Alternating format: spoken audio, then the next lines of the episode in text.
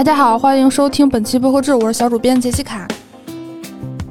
今天在聊资讯之前呢，先跟大家简单通知一下，今后播客志的延伸话题就是聊一些播客相关的主题的那个长节目，今后的更新频率会调整一下。以前我们都是周更嘛，每周三更新，那之后可能会调整成月更或者是不定期更新，希望大家能够继续支持我们。好，本周平台动向呢，首先是喜马拉雅他们的一个动作，叫万千星辉计划。二零二三年五月一日到十二月三十一日，通过资源扶持与运营服务，助力更多优质潜力播客主的诞生。根据不同成长表现，给予播客主们专属扶持流量、线下创作沙龙等重磅创作激励。在喜马拉雅的创作中心活动页面可以查看更多信息。年初，喜马拉雅就提出了那个口号：“播客我们玩个大的。”然后他们也把他们的开屏变成了听书、听课、听播客。那现在呢，就是走到了一个商业化的层面，而且能感觉得出来，他们这个活动推的力度是挺大的。这个活动，我想，如果你是用喜马拉雅的创作者，你应该很难不注意到这个活动，因为它是直接会弹出来。如果你点击创作中心的话，所以这个活动它总体来讲还是能感觉出来。平台内部的这个重视程度，然后我简单给大家介绍一下，它这个简单分成了三个部分，就是一个是比较针对于新人播客创作者的，一个是针对于原创主播的广告分成激励计划，还有一个是专家的观点团，不同的创作者都可以找到自己适合参与的活动，然后所有的创作者都可以，也不是所有吧，至少是原创专辑的创作者都可以去尝试一下开通他们的这个广告激励分成。但是目前基于我们的这个观察来看，还是不知道它这个分成是高是低，因为目前还是按照它的那个说明是在呃某一个分类里头可以看到那个收益，但是现在我们开通了一周还是没有显示，不知道它这个具体的机制是怎么样的，也期待平台的下一步动作。本周播客动态呢就厉害了，最近大家都知道的一个大事情就是五月十三号的 Podfest 第五届 Podfest China。之前因为正好赶上了五一假期，我们就没有特别及时的跟进。其实，在四月二十八号那天，Podfest 公布了他们的全阵容，他们主要包含嗯两个部分吧，一个是场内，一个是场外。那场内呢，它这个活动也是组织的比较丰富，有圆桌活动，圆桌活动里头有学界圆桌，播客的兴起是一种文化现象，请一些文化向的主播和专家学者来探讨关于播客学术这一面向。还有一个创作者圆桌，是从新媒介到新内容。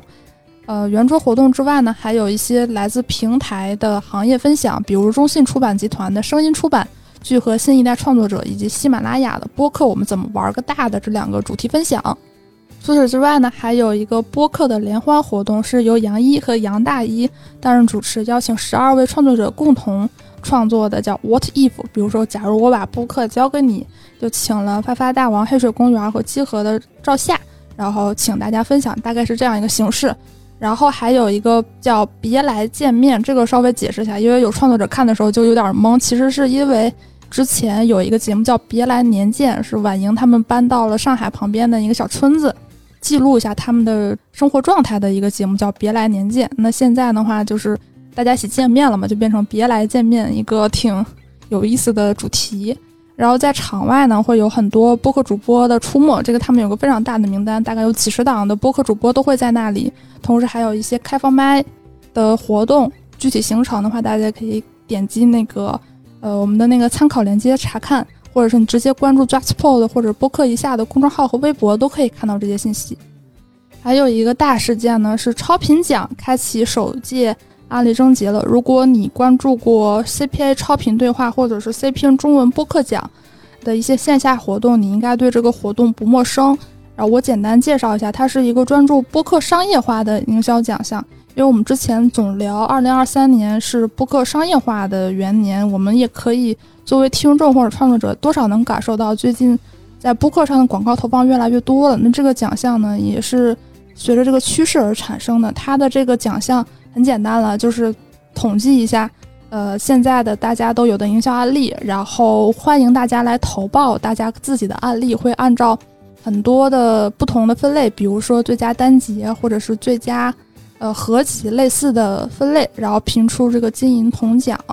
现在呢，他们已经开启了这个案例的征集，从五月一号到六月三十号。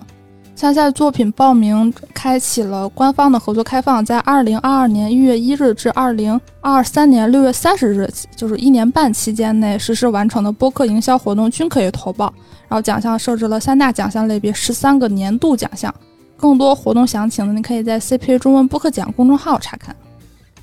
下一条动态呢，还是来自播客的投稿。这个节目叫《时光侦探开历史盲盒》，由文史专家夏苏老师担任主创。每次与听众一起打开某个历史上的故事盲盒，你永远不知道里面会有什么历史的宝藏等着你去发现。你能想象吗？汉昭帝的陵寝里